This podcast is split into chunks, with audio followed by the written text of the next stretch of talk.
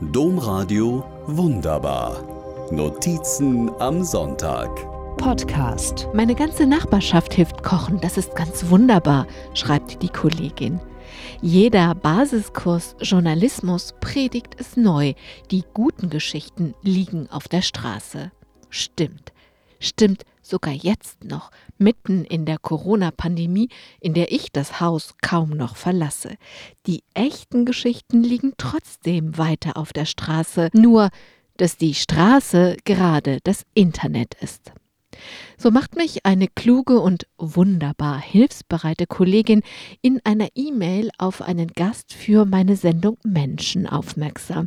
Ich freue mich und will wissen, wie es ihr geht. Mir geht es gut. Alle sind gesund und glücklich, bis auf Corona. In Brüssel war ich lange nicht. Die ganze Arbeit läuft online. Das funktioniert gut. Für die Obdachlosen gibt es gerade mehr Suppe zu kochen, weil ein Teil der Altstadtbrauereien zu ist. Aber meine ganze Nachbarschaft hilft kochen. Das ist ganz wunderbar. Das hier ist die Wunderbar. Natürlich will ich mehr wissen, wenn jemand über Wunderbares schreibt. Ich erfahre, die Kollegin, die sich schon lange für Obdachlose engagiert, kocht zweimal im Monat für den sogenannten Gute Nacht Bus in Düsseldorf. So bekam sie die von Corona verschärfte Not der Menschen auf der Straße mit. Weil die Restaurants wegen Corona geschlossen sind, können Altstadtbrauereien dem Gute-Nacht-Bus keine Suppe liefern. An zwei Abenden jede Woche bleiben die Menschen hungrig. Aber ich wohne hier in einer Sackgasse. Wir sind eine tolle Nachbarschaft, feiern Feste auf der Straße, bekommen viel voneinander mit.